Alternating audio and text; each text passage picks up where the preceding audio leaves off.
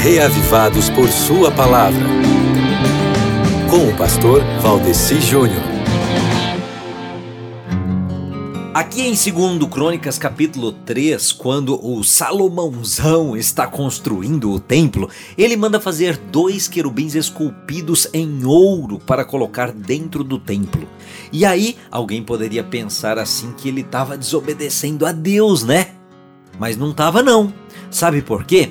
É porque lá em Êxodo capítulo 26, você tem os querubins esculpidos que Deus tinha mandado fazer para serem colocados dentro do santuário, tá certo?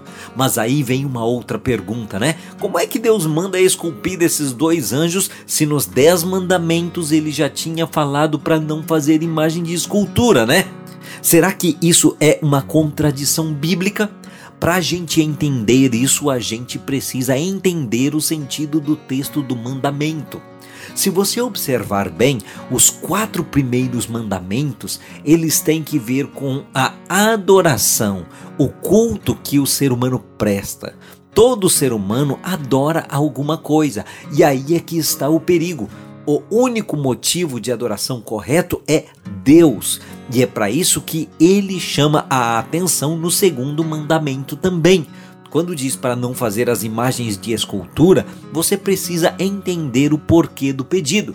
E o porquê vem logo após o pedido, quando Deus diz assim que para que diante das imagens não nos curvemos, para que você não adore uma escultura ou qualquer outra coisa que não seja o Senhor Deus, então nesse caso não faça imagem de escultura. E esse é o ponto, meu querido amigo ouvinte, é a adoração. E se você observar bem, vai notar que no santuário e no templo ninguém se ajoelhava diante de um querubim esculpido para beijar, orar ou implorar alguma coisa. No santuário e no templo, ninguém usava alguma escultura para adorar ou fazer petições a ela e não a Deus. Esses querubins esculpidos eram apenas ilustrações e obras de arte e não objetos para serem adorados como o mandamento condenaria, porque na realidade Deus nunca condenou a habilidade artística de pintar, bordar e até esculpir.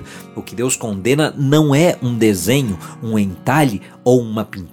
O que ele condena é colocarmos alguma coisa no lugar de Deus em nossa vida. Então, aqui cabe uma grande lição para gente.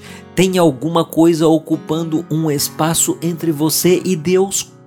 Cuidado para que não haja no seu coração algo mais importante do que Deus. Seja o que for, seria idolatria. Por isso, priorize hoje ler 2 Crônicas 3 e fique reavivado pela palavra do Senhor, ok?